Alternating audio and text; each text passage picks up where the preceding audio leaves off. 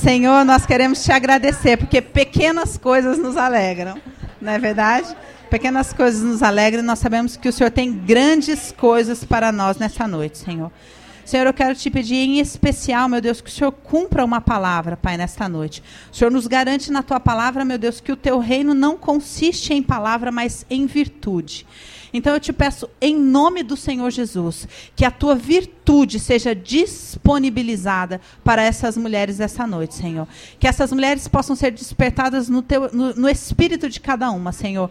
Para que elas se posicionem de forma a tocar o teu manto. Que do teu manto saia virtude para a vida delas, em nome de Jesus, Senhor. Virtude que cura, que ressuscita, que vivifica, que transforma, que liberta, Senhor, em nome de Jesus. Meu Deus, que não seja uma palavra, Senhor, para que essas mulheres, meu Deus, possam ser direcionadas racionalmente para um entendimento. Mas que seja uma palavra, Senhor, que faça diferença, que transforme, que liberte, que cure em nome do Senhor Jesus, Pai. O Senhor sabe, meu Deus, como o Senhor me deu essa palavra, o Senhor sabe o milagre que o Senhor quer fazer essa noite, Pai.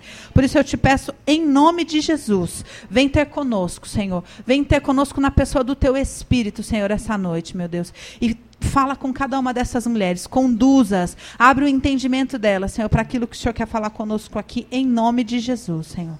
Amém. João capítulo 5.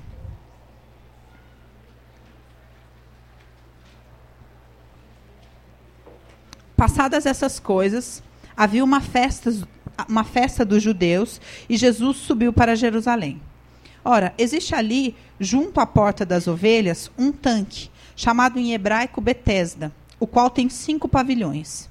Nestes jazia uma multidão de enfermos, cegos, coxos, paralíticos, esperando que se movesse a água. Por, porquanto um anjo descia em certo tempo, agitando-a e o primeiro que entrava no tanque, uma vez agitada a água, sarava de qualquer doença que tivesse. E estava ali um homem, enfermo havia 38 anos. Muito bem, vamos parar aqui. Essa é a condição da igreja. Esse tanque era um tanque para crentes. Você concorda? Não era um tanque para descrentes.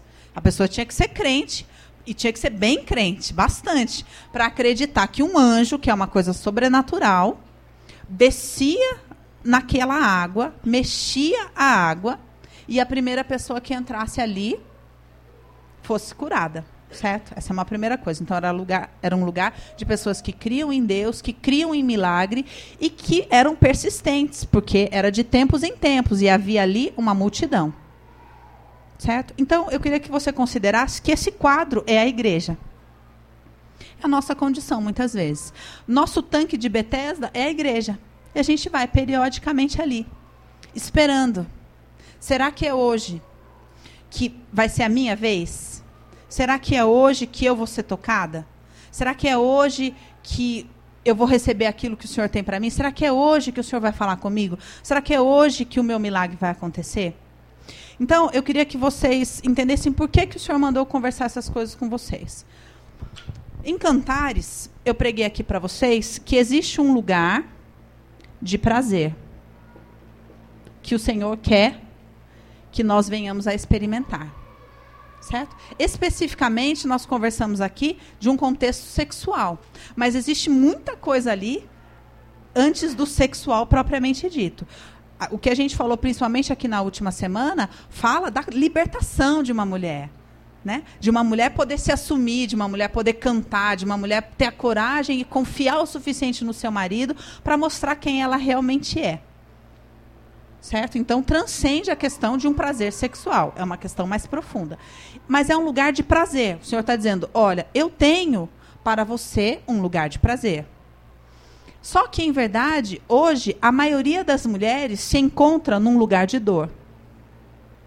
E a grande pergunta é: nossa, que legal. Então tá bom. Eu quero pegar tudo isso de cantares e quero então, eu oro e eu, eu quero me entregar para o meu marido e eu quero que ele me leve deste lugar de dor para este lugar de prazer. E é aí que está o engano. Por isso que o senhor falou, não, não é assim que vai funcionar. E essas mulheres precisam compreender essas duas instâncias para que elas possam experimentar isso aqui. Senão, vai haver só mais um acúmulo de frustração. e de falta de entendimento. Vamos falar um pouquinho deste lugar de dor. Este lugar de dor pode ser por duas coisas principais. A primeira, pela falta. Falta do quê? Falta de amor.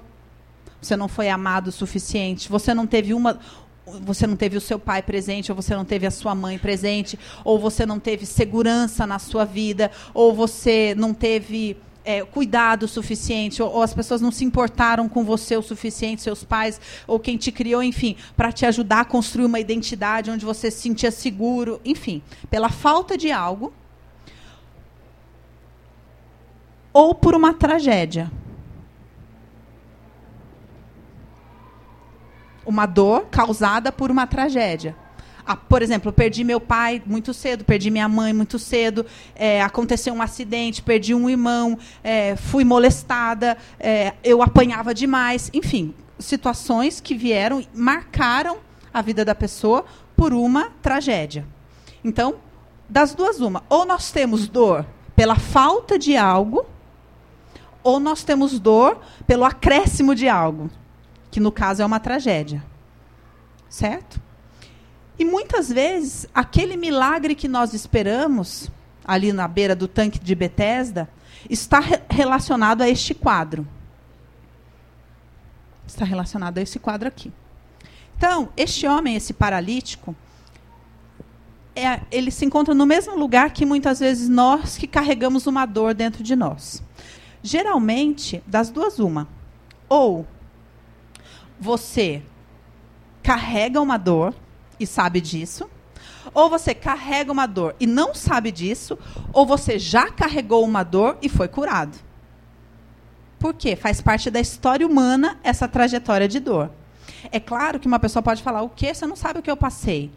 Então você vir falar para mim que ah, porque você não tinha lancheira da Barbie, você tinha uma dor, isso é ridículo. Só que em comparação não é porque é para a vida daquela pessoa não ter tido aquela lancheira causou dor. E eu não tenho como julgar isso. Certo? Então, não tem como a gente comparar dor maior, dor menor. O que acontece é que cada um tem ali a sua dor. E nós, no nosso relacionamento com Jesus, somos convidados a sair deste lugar de dor. Cada um por uma determinada maneira. Certo? Então, este homem aqui, este lugar de dor, voltando, este lugar de dor causa em nós uma paralisia. Porque ele nos impede de vivenciar um algo que o Senhor está nos convidando a viver.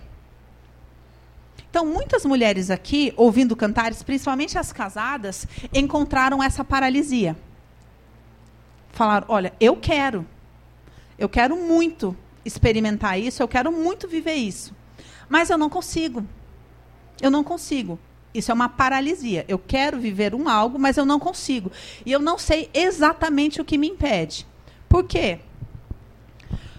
Porque muitas vezes, em volta da dor, nós criamos uma barreira.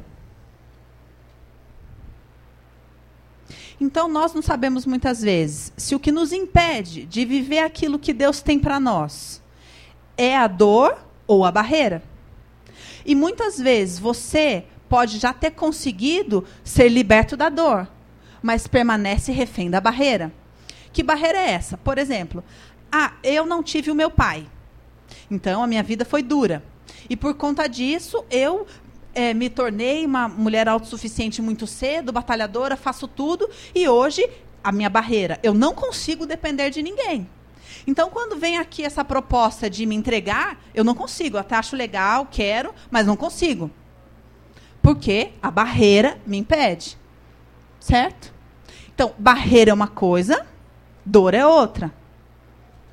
Geralmente, a pessoa que tem a dor cria a barreira. E nós precisamos saber que a dor é uma coisa e a barreira é outra coisa.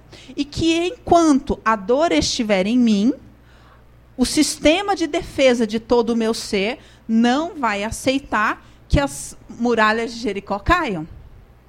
Então não adianta eu falar, Senhor, eu quero, eu quero me entregar, eu quero confiar, eu quero me abrir, eu quero que essas barreiras caiam, se a dor ainda estiver aqui. Porque essas barreiras, ela tem uma finalidade saudável de impedir que o mundo aqui fora encoste neste lugar que está doendo. Entender? Então, quando nós vamos buscar um algo do Senhor, primeiro nós precisamos buscar que a dor seja curada.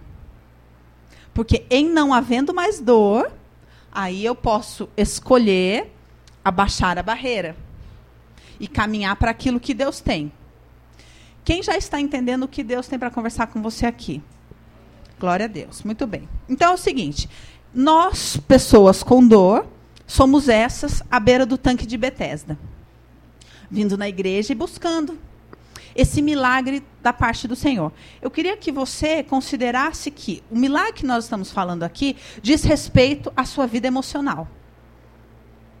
Diz respeito à sua vida emocional não necessariamente afetiva, no caso de marido, namorado, pode ser de um filho, pode ser de uma família, pode ser da mãe, pode ser do pai, mas é um milagre que dê sentido à sua vida emocional. Em última instância, você fala: ah, não, minha vida está ótima, o que eu preciso mesmo é que o senhor abra uma porta de emprego para mim. Por trás disso existe uma questão emocional. Por quê? Porque existe um desejo de ser cuidada pelo Senhor. Muitas vezes Deus nos coloca, principalmente a nós mulheres, numa situação de necessidade financeira para que a gente aprenda a ser cuidada. E às vezes não tem outro jeito da gente aprender senão tendo que voltar a esse estágio infantil de se ninguém me der uma madeira, eu vou morrer, porque eu não sei levantar sozinho e fazer uma mamadeira. E daí eu tenho que esperar que o Senhor venha e me supra dessa necessidade para que essa habilidade de confiar seja restaurada em mim. Certo? Então nós estamos falando de questões emocionais. Você está ali vindo todos, todos os dias que tem culto, você vem no tanque de Betesda esperar para que será que é hoje? Será que é hoje que o anjo vai vai mexer as águas e eu vou ser liberta dessa questão dentro de mim? Será que é hoje que finalmente meu marido vai chegar? Será que é hoje que o Senhor vai mudar aquela pessoa? Será que é hoje que o Senhor vai viabilizar X coisa, Y coisa? Isso é o que nós esperamos ali no tanque de Betesda. Então vamos seguir lendo. Este homem estava ali havia 38 anos, versículo 5. Jesus vendo-o deitado e sabendo que estava assim há muito tempo, perguntou-lhe: Queres ser curado? Respondeu-lhe o enfermo: Senhor, não tenho ninguém que me ponha no tanque. Quando a água é agitada, pois quando, enquanto eu vou, desce outro antes de mim. Então lhe disse Jesus: Antes da gente ler essa parte, vamos entender essa parte aqui. Nós muitas vezes estamos ali no tanque de Betesda, você está aqui na igreja e você tem uma ideia fixa na sua cabeça. Só existe uma maneira de você ser curada. O anjo tocar a água e você ser o primeiro a ser colocado ali dentro. Mas você precisa de alguém para fazer isso. Traduzindo para a sua história. Você está ali na igreja e você fala: Deus, me tira desse lugar de solidão. Senhor, traz o meu marido onde quer que ele esteja. Restaura o meu relacionamento onde quer que ele esteja. Este marido, este filho, este namorado, esta mãe, esta pessoa que você ora, que envolve a sua oração, esta pessoa que este paralítico espera que apareça para colocá-lo no tanque de Betesda. Jesus para do lado do paralítico. Jesus nunca é da forma como nós imaginamos. Você está obcecado com uma ideia. Se Deus me ama, Ele vai me colocar naquele tanque. A minha única forma de cura é aquela. Aí vem Jesus e para do seu lado e te pergunta: Você quer ser curado? Aí você fala para Jesus, sem saber que Ele é Jesus: Eu quero, se o Senhor me der meu marido. Eu estou esperando meu marido aqui, mas está difícil. Eu estou esperando que Deus transforme o meu marido, mas está difícil. Eu estou esperando que Deus me toque e atire de mim essa dor, mas está difícil. E a pergunta que Jesus fez para ele não foi essa. Foi: Você quer ser curado? E essa é a pergunta que o Senhor faz para nós essa noite. Você quer ser curada ou você quer ficar parada na frente do tanque de Betesda, acreditando piamente que só existe uma única solução para o seu problema? Porque Jesus nunca vai aparecer da forma que a gente pensa. E enquanto a gente estiver obcecado com essa ideia, achando que só existe uma forma, o anjo tocar a água e alguém me colocar lá. Então, primeira coisa que você precisa saber: entre você e a sua dor, só existe você e Jesus. Esquece a terceira pessoa da história. Esquece a tal da pessoa que tem que vir colocar você no tanque. Não importa se essa pessoa seja quem for. Vocês já entenderam quem é essa pessoa, né? Não vou ficar repetindo aqui toda vez essa ideia. Às vezes é uma pessoa do passado, às vezes é um pai, é uma mãe, às vezes é uma história que ficou lá atrás, às, enfim. Às vezes é uma pessoa de hoje, às vezes é uma pessoa que não existe. Enquanto houver essa terceira pessoa no seu relacionamento com Jesus, nada vai acontecer. Porque para Jesus só interessa você e ele. A única coisa que interessa para Jesus é você e ele. Não existe uma terceira pessoa no seu relacionamento com ele. Enquanto você colocar essa condição, as coisas não vão mudar. Enquanto o seu milagre depender de uma terceira pessoa, as coisas não vão mudar. Por quê? Porque a gente pensa que essa terceira pessoa vai vir e vai me tirar finalmente desse lugar de dor. E vai me levar para este lugar de prazer, de felicidade, das promessas que Deus tem para mim. Só que o que nós precisamos aprender é que deste lugar de dor nós saímos sozinhos. Só você e Jesus. Não existe uma terceira pessoa nessa história. Existe uma terceira pessoa aqui. Mas aqui não. Aqui é só você e Jesus. E da maneira que Jesus quiser. Não da maneira que você tem certeza que é. Ah, eu tenho certeza, gente. É óbvio, eu estou há 38 anos esperando. Alguém vai me colocar ali. Não é assim que acontece. Não é assim que acontece. Por quê? Porque importa para Jesus que o mais importante de todo milagre seja o próprio Jesus e não o milagre em si. Não o milagre em si. E sim o que você vem a conhecer de Jesus através do milagre. Porque todo milagre só é milagre se revelar uma porção de Jesus que você ainda não conhece. Porque o final de toda a história, o objetivo é esse, que a gente venha conhecer o nosso Deus. Então, lógico que tem que ser uma porção que a gente não conhece. E nós não estamos prontas para responder a pergunta: Você quer ser curada? Quero. Não, para nós tem uma, uma condição. Quero, mas eu estou esperando. Mas eu oro, eu jejuo, eu espero, eu peço por essa pessoa que vai me jogar naquele, naquele tanque. Mas sempre vem alguém primeiro. O senhor sempre faz para as outras pessoas da igreja e não para mim. Ao que Jesus responde: Então levanta-te. Pega a tua cama e anda. Isso quer dizer o quê? Jesus olha para nós nessa vítima e fala: Você viu que a gente está falando de um assunto, Jesus está falando de outro, né? Jesus fala: Você quer ser curado? Eu falo: Eu quero, Jesus. Mas é que o meu marido, você não sabe. Ele é um grosso, ele é um mal educado, ele maltrata, ele não é carinhoso, ele me rejeita, ele não sei o que, ele não sei o que lá, ele não sei o que lá. Aí Jesus responde para mim: Então sai da vítima. Larga essa bengala e anda. Por isso que tem tão pouca gente recebendo um milagre na igreja. Porque ninguém, todo mundo finge não ouvir essa conversa. Não reconhece Jesus, não sabe nem quem é aquela pessoa ali parada. Não é? E permanece ali. E o que o Senhor trouxe você para te perguntar aqui hoje é: você quer ser curada? Não interessa como. Você quer ser curada? Você está pronta para deixar para trás essa história? Você está pronta? Para deixar para trás. Sabe por quê, gente? Sinceramente, tudo o que Jesus tinha para fazer, ele já fez. Ele já fez. A grande questão é que o que, que existe entre você e a sua bênção? No seu espírito, você tomar posse disso. É só isso. Quando no seu espírito você toma posse disso, você traz a existência. E essa realidade se materializa. Só que a gente precisa conseguir responder para Jesus: quero, quero ser curada. Eu quero ser curada. Mas tudo o que você conhece a respeito de você é isso aqui. E você tem um plano, faz 38 anos que você espera esse milagre de uma pessoa chegar e te colocar no tanque.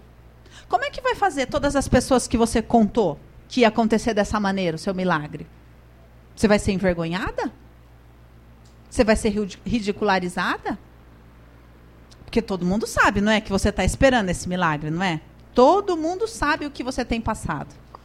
Todo mundo sabe que você está ali no tanque de Bethesda esperando, que você tem fé, que você não desiste, que você vai todo culto na, na porta do tanque. Como é que você vai fazer?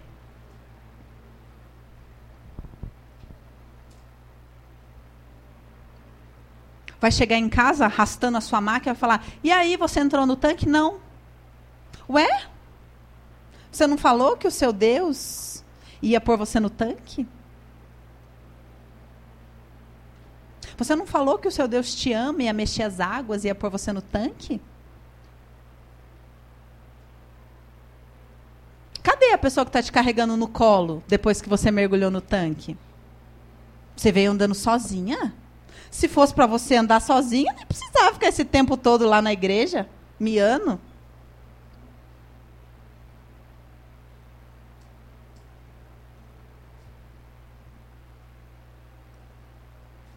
E nessa a gente fica aprisionado, paralítico. E tem muitas mulheres paralíticas. Paralíticas, paralisadas diante da proposta. O Senhor está te fazendo uma proposta. O Senhor te faz uma proposta todo dia que você chega na frente desse tanque.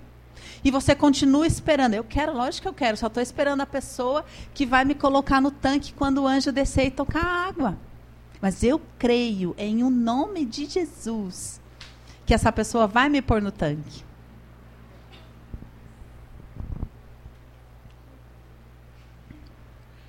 E não é. E não vai. E não vai.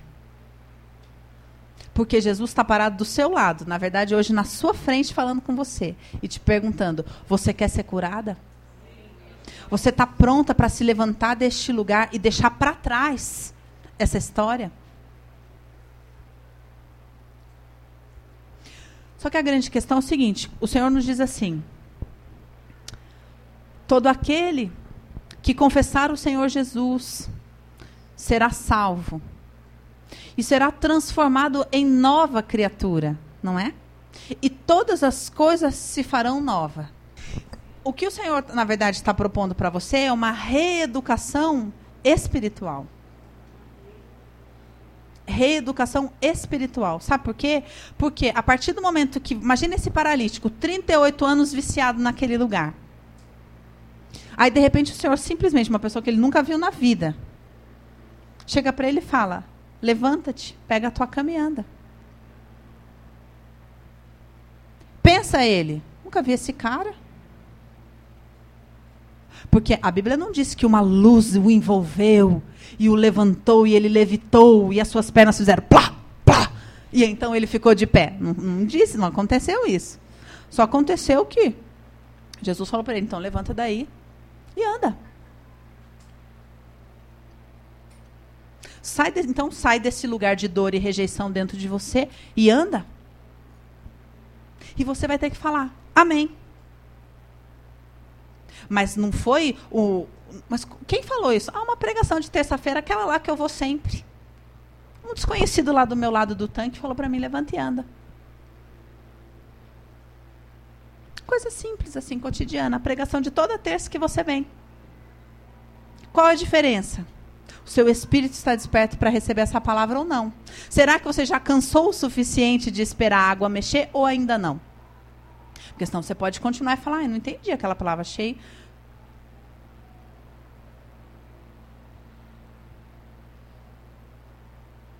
Porque hoje Jesus fala para você: se você quer ser curada, levanta deste lugar. no seu espírito, levanta deste lugar e anda. Anda, sai deste lugar. E toda vez que você vier oferecer algo para você, uma fritura, e você na sua reeducação alimentar, fala: Não, obrigada. Não, obrigada. Eu estou numa reeducação. Sai, Satanás, da minha mente. Eu não vou pensar mais dessa maneira. Sai convite a, a ser vítima da minha mente. Eu não vou mais pensar dessa maneira.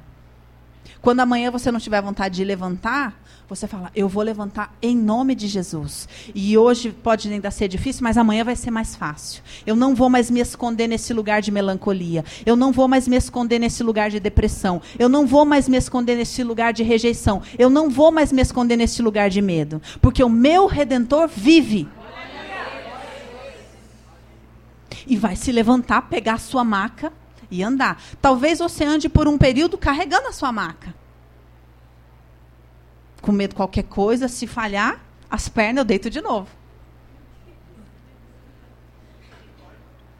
É verdade. Reeducação espiritual.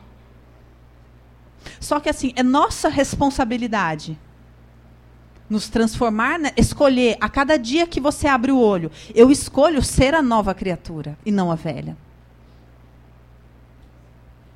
Eu escolho isso. Agora, existe um, uma questão. Você tem que saber este ponto aqui. Por quê? Se dentro de você estiver cheio de dor, ela precisa sair. Então você precisa saber. Você já, já chorou sua dor? Ou só sabe que ela existe? Em que ponto deste seu relacionamento com essa história você está? Porque muitas de nós a gente fala: não, eu estou ótima, minha história eu conheço é, é, sim, mas glória a Deus, o Senhor me deu uma nova oportunidade. E quando chegar a pessoa que me colocar lá no tanque, então eu sairei dessa situação. Mas nunca chorou os 38 anos paralítica. E precisa chorar. A gente precisa entregar isso nos pés do Senhor, chorar esses 38 anos. Para falar, pronto, chega. Isso agora é uma marca na velha criatura, mas eu sou nova criatura, leve. Eu não carrego essa bola de dor dentro de mim. Eu não vou levar essa bola de dor para a minha nova realidade. Sabe por quê, gente? Eu sempre prego aqui. Olha, esse negócio de tempo para Deus não é como as pessoas pensam. Quando a gente ouve as pessoas falando assim, ah, eu estou esperando no Senhor. Isso não existe. O tempo, Kairos, ele depende de um algo. Ele não é um tempo cronológico. Ah, tá, está escrito nos planos do Senhor que isso só vai acontecer em 2016, mas é um segredo, só Deus sabe. Então eu estou aqui esperando. Não existe isso. A obra do Senhor na sua vida está condicionada ao seu posicionamento. Porque ela é uma obra no tempo Kairos. E muitas vezes o Senhor vem e nos prova. Então, existe uma regra, que é assim: Dor causada pela falta é tratado como? Quem imagina? Como Deus trata a dor pela falta? Através da falta.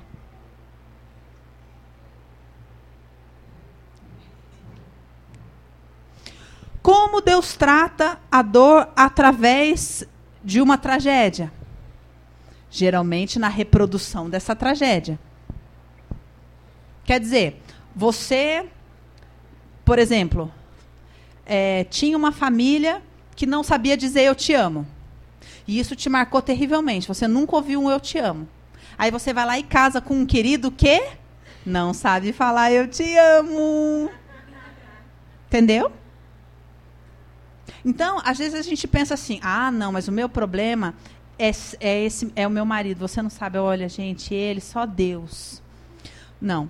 A questão é, o que você vive com o seu marido é somente uma reprodução da história que você sempre viveu. Não é novidade. Não se iluda. Não é novidade. E quando não chegou o marido? É porque a dor é quem? A falta. Entendeu? A dor é a própria falta. E se ela não for assumida e lidada como a falta, Deus não pode trazer a pessoa. Por quê? Imagina o seguinte: a falta me causou muita raiva, certo? Mas eu pego a raiva, por exemplo, meu pai foi ausente. Então, a falta de um pai me causou muita raiva e muita dor. Porque eu vi minha mãe sofrendo, porque por conta disso a minha mãe trabalhou a vida inteira e eu não tive mãe, porque sei lá, sei lá, sei lá, sei lá, sei lá. Causou um monte de sentimento em mim. Certo? Essa falta. Todo esse sentimento está guardado. E aí eu falo, Deus, me dá um marido. Aí o senhor fala, bom, vamos tentar, vamos ver como que ela está para receber um marido. Aí vem o querido. Oi, a paz. Tudo bem? Só que essa moça tem um monte de sentimento aqui. Daí ela pega, fala, a paz o quê? Pá! Pá! Na cabeça do moço. Fala, não, que isso? Não conheço essa pessoa? Eu estou aqui esperando o anjo tocar, mexer as águas. Vem essa pessoa que eu nunca vi na minha vida, feio. Não, não. Aí Deus fala, ah, já deu umas quatro voltas no deserto, cálculo sobe um mais dois, mas já lá é mais uns quatro anos. Pronto. Gente, é assim que acontece. É assim que acontece. Por quê? Porque a pessoa, ela para e ela fala: "Não, o meu milagre, o meu milagre, a minha dor é a falta. Me faltou amor. Mas isso não tem problema, porque quando a pessoa que vai me colocar no tanque chegar, eu vou ser muito feliz. Entendeu? Só que o próprio Jesus para do lado dela e fala: Oi, você quer ser curada? Fala: Não, estou esperando para o anjo ali mexer a água. Pessoa obcecada, não olha para o lado. E isso eu não estou falando, gente, eu não estou falando aqui, eu estou fazendo umas piadas para vocês irem. Eu não estou falando aqui só da questão do próprio pretendente chegar. Mas muitas vezes essa pessoa vem, por exemplo, vem uma irmã da igreja e fala: Olha, é, eu te amo, você é, uma, você é a melhor amiga que eu já tive.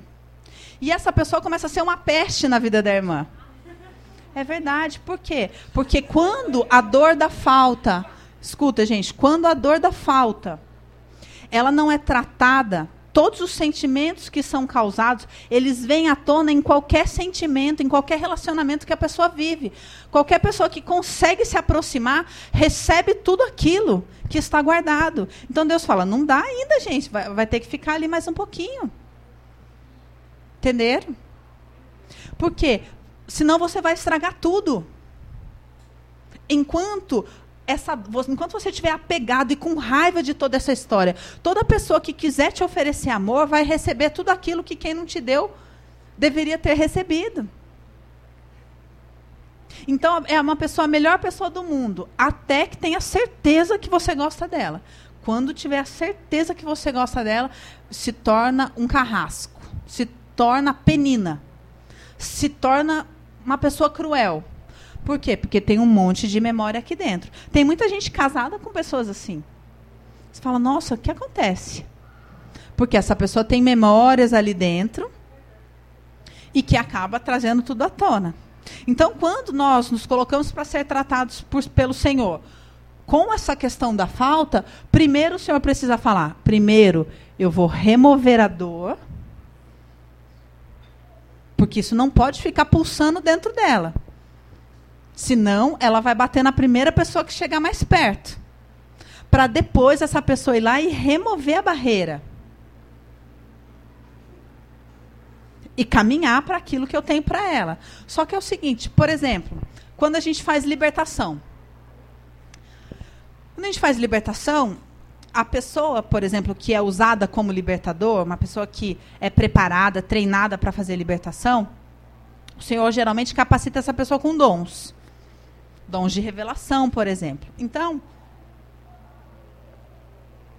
vamos supor que essa pessoa receba do Senhor uma revelação de que você está aprisionada é, num. Vamos pensar uma história bem bem triste. Vamos supor que você tenha sido abandonada pelos seus pais num orfanato. E aí você um dia vai fazer libertação. E aí o Senhor revela pra, para o libertador. O libertador, de repente, vê uma cena, olha, eu vejo você como se fosse uma criança, num lugar frio, é, num lugar um orfanato, por exemplo. O que, que, quer dizer isso? Quer dizer que essa experiência foi tão forte para a sua alma que você não tinha como carregar dentro de você aquele sentimento. Então é quase como se a gente pegasse, igual o Joãozinho e Maria vão deixando os pãozinhos para trás, a gente pegasse um pedaço da alma e deixasse lá naquela experiência para poder seguir adiante. Então é isso que às vezes acontece quando a gente fala: olha, eu não sei, eu sei que eu tive uma situação difícil na minha infância, mas eu não sinto nada. Vocês já não ouviram falar? Não, eu sei que eu fui abandonada, mas eu não sinto nada. Por quê? Porque você não tinha condição de sair andando carregando a marca dessa coisa. Então você pegou uma parte significativa da sua alma, deixou naquela experiência e saiu e seguiu andando. Só que daí um belo dia você vai casar. E não dá para você viver um casamento feliz sem aquela parte daquela sua alma. Então o Senhor vai te conduzir nesse lugar de cura para ir buscar essa parte. Certo? Então isso muitas vezes acontece numa libertação. E aí o libertador, às vezes, recebe do Senhor uma revelação. Por exemplo, olha, é, você precisa voltar naquele lugar. E aí a pessoa, às vezes, o Espírito vai conduzindo a pessoa naquele lugar até que ela encontra dentro dela esse lugar de dor. Gente, isso tudo acontece no mundo espiritual. Né? E ali, de repente, aquela pessoa encontra aquele lugar e começa a chorar. Só que o libertador, ele vai fazer o quê? Ele vai falar para ela: agora vem. Sai deste lugar. Sai deste lugar. E em algum momento, essa pessoa, em meio àquela dor, vai ter que tomar uma decisão: levantar-se, pegar a sua maca e sair. E deixar aquela história. E aceitar, eu realmente fui abandonada. Isso doeu muito para mim. Mas eu não posso ficar presa nisso. Eu não posso carregar isso para o resto da minha vida. Isso não pode me impedir de viver aquilo que o Senhor tem para mim. Então, essa pessoa no espírito dela tem que tomar uma decisão. Levantar-se daquele lugar, caminhar para fora e sair. Muitas vezes, Satanás vai vir e vai tentar fazê-la voltar para aquele lugar. Ninguém te ama. Você está vendo? Você devia ter ficado lá naquele orfanato mesmo aí, ó. Olha o seu pastor. Não liga para você, olha seu irmão, não faz não sei o quê, olha, para você voltar para aquele lugar. É uma cadeia. E muitas vezes, por pior que seja, é o lugar mais conhecido para você. Vou contar uma experiência minha para vocês entenderem quanto isso, às vezes, faz parte do nosso dia a dia e a gente não, não identifica. A minha mãe era uma mulher muito deprimida. Então, a minha mãe tinha um hábito que ela fazia o seguinte: assim que escurecia, ela fechava toda a casa como se fosse uma coisa normal. Ai, pernilongo. Fechava toda a casa e acendia todos os abajures da casa.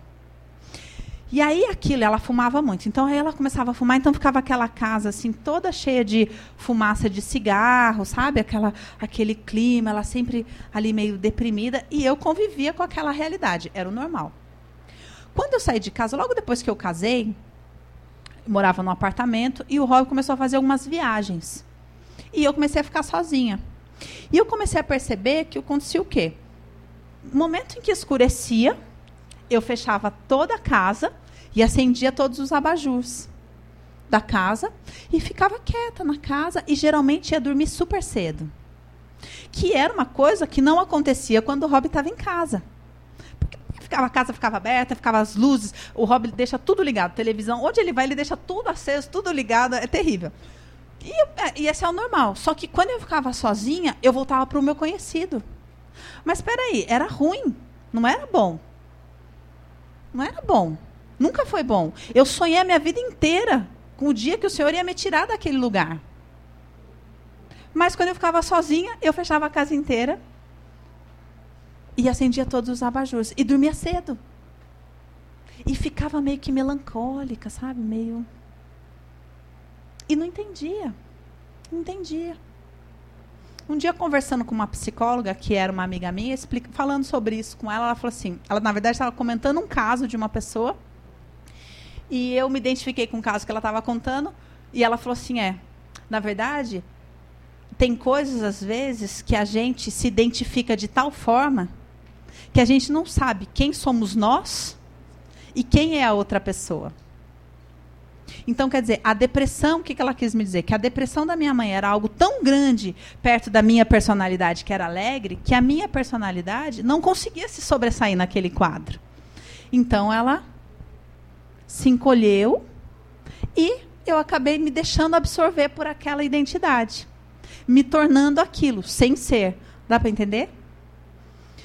E, de certa forma, eu acabava falando, não, mas como se eu fosse vítima daquilo. Não, porque é a minha mãe, porque é a minha mãe, porque é a minha mãe. E um belo dia ela falou assim: Você sabe que o preço da análise é o sintoma, né? Eu falei, como assim? Você sabe que a gente paga um dinheiro para fazer análise. Tem que pagar. Análise que você não paga não funciona. Eu falei, não, isso eu sei. Ela falou, só que por que, que a gente tem que aprender a pagar dinheiro? Porque tem, existe um preço maior que a gente não quer pagar. A gente tem que pagar o sintoma. Tem uma hora que a gente tem que escolher deixar o sintoma lá. Entenderam? Tem uma hora que você tem que pegar esse seu trunfo, essa sua história que você sempre fala, não, porque a minha mãe, porque o meu pai, porque a minha história, porque o meu marido, porque sei lá quem. Chega uma hora você tem que chegar e falar, Tó, fazer o checão e falar, Tó, e sair da sua conta. E aquilo não é mais seu. E essa é uma decisão que você toma. Só que até hoje eu me policio para não acender todos os abajures, porque é automático. Por isso que eu falei, é reeducação espiritual. E cada vez que eu me percebo naquilo, eu falo, nossa, eu não sou isso, eu sou uma mulher alegre, eu sou feliz, eu não sou melancólica e deprimida. Essa era minha mãe. Aí eu falo, glória a Deus, e acendo a luz, e pronto, acabou. E isso é uma reeducação espiritual que eu faço todo dia. Porque todo dia Satanás fala: vem para a caverna, Vem ficar escondida das pessoas, igual sua mãe era. Não se relaciona não, não confia nas pessoas não. Se fecha, é melhor para você. E quantas vezes em momento de dor que eu vivia, eu ia lá para a caverna. Porque era conhecido, ruim, mas conhecido. E essa é a grande questão. Essa história aqui é péssima, mas é tudo que você tem. É sua história. Sua história. Só que o Senhor fala: morre para ela. Morre para ela, porque eu tenho vida nova para você. Morre para essa história, deixa ela. Deixa ela para trás. Não interessa como, só responda a uma pergunta que o Senhor te faz hoje. Você quer ser curada? Fale, quero, quero mais do que tudo, não me interessa como. Mais do que tudo, eu quero. Eu quero estar aberta, Senhor, para a forma que o Senhor quer fazer, para a maneira como o Senhor quer fazer. Eu não quero ficar obcecada com a ideia de que só existe uma maneira de eu ser curada. O tal do anjo tocar água e alguém me levar lá dentro. Eu não quero isso. Eu não quero mais envolver obrigatoriamente na minha cura a tal da terceira pessoa. A sua cura, o seu milagre não pode estar relacionado ao seu marido se tornar isso ou aquilo ou aquilo outro, ou, ou ele passar a existir porque ele não existe ainda, ou sei lá, qualquer pessoa mudar. Porque é só você e Jesus. É só você e Jesus. E você precisa decidir: eu quero. Eu quero. Abra sua Bíblia aí no livro de Êxodo. Nossa, Jeová.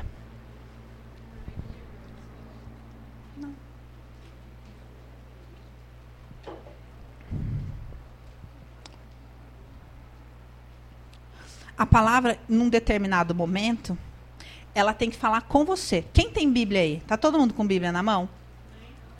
Quem não estiver com Bíblia na mão, por favor, fique com a pessoa do lado. Abre a sua Bíblia aí no capítulo 15 do livro de Êxodo.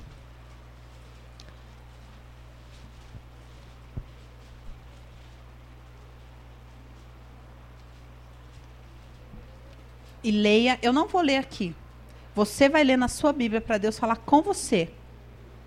A palavra é viva. Deixa ela entrar e falar com você. Leia aí o versículo 26 do capítulo 15 de Êxodo.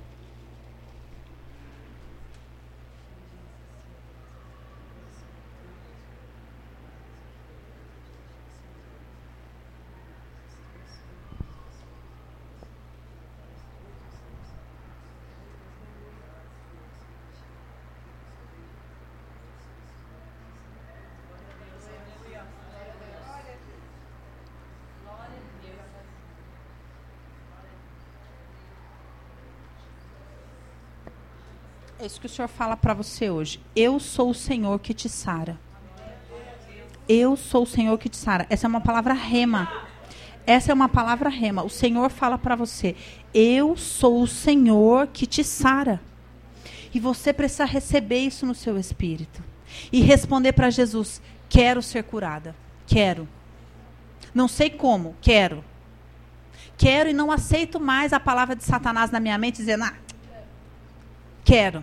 Eu recebo, eu recebo, Senhor. Eu recebo essa cura, eu recebo. Eu recebo essa vida nova que o Senhor tem para mim. Eu me levanto deste lugar de dor.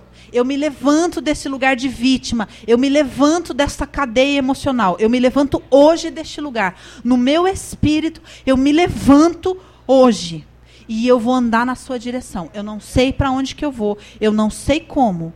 Mas eu me levanto hoje. Eu tomo essa maca e eu saio dessa paralisia que me impede de viver aquilo que é o teu milagre. Em nome de Jesus.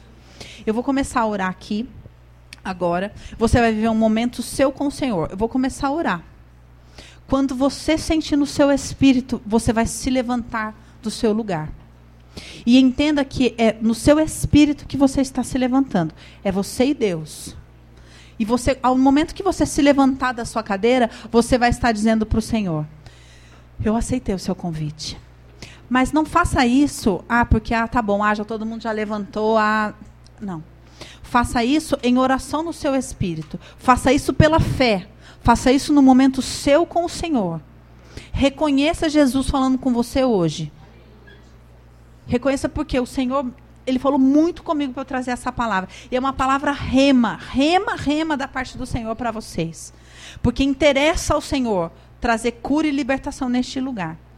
Então, no momento em que você sentir no seu espírito, você vai se levantar. E para o Senhor, você vai estar dizendo: Eu me levanto nesta noite para andar, para sair desse lugar de paralisia, para deixar esse cativeiro emocional em nome de Jesus, porque eu sei quem é o meu Deus e o meu Deus é o meu Deus que me sara essa noite. Amém? Feche seus olhos, vamos orar. Senhor, nós estamos aqui, Pai, como o Senhor nos convidou a estar, Pai. O Senhor nos convidou, meu Deus, a estarmos na tua presença. O Senhor nos fez uma promessa, o Senhor nos fez um convite, Pai. Eu sei, meu Deus, que muitas vezes, Senhor, nós entendemos a Sua palavra na mente, Pai, mas nos distanciamos, Senhor, muitas vezes daquilo que é a realidade espiritual, Pai. Mas eu sei, meu Deus, que existe uma realidade espiritual, Senhor. Eu te peço em nome de Jesus, Pai, abrevie os tempos neste lugar, Pai. Porque assim como Daniel orou durante 21 dias para que o anjo pudesse chegar e trazer a realidade espiritual para aquele lugar, Senhor, eu sei, meu Deus, que o Senhor pode fazer aqui neste momento isso, porque é do teu interesse, Senhor. Assim como este homem esperou durante 38 anos, num momento o Senhor parou do lado dele e disse: queres ser curado. E assim eu sei que o Senhor fala com essas mulheres esta noite, meu Deus. Então eu te peço em nome de Jesus, Senhor, vem com teu Espírito Santo, poderoso, consolador, vivificador, aquele que ressuscita, aquele que remove toda barreira e toca em cada uma dessas mulheres, Senhor, em nome de Jesus e que no espírito delas, Senhor, elas possam sentir aquele que diz: Eu sou o Senhor que te sara, eu sou o Senhor que te sara. Caiam barreiras, eu sou o Deus que te sara, diz o Senhor. Levanta, mulher, levanta, mulher, levanta, mulher, levanta, mulher, levanta, porque eu sou contigo.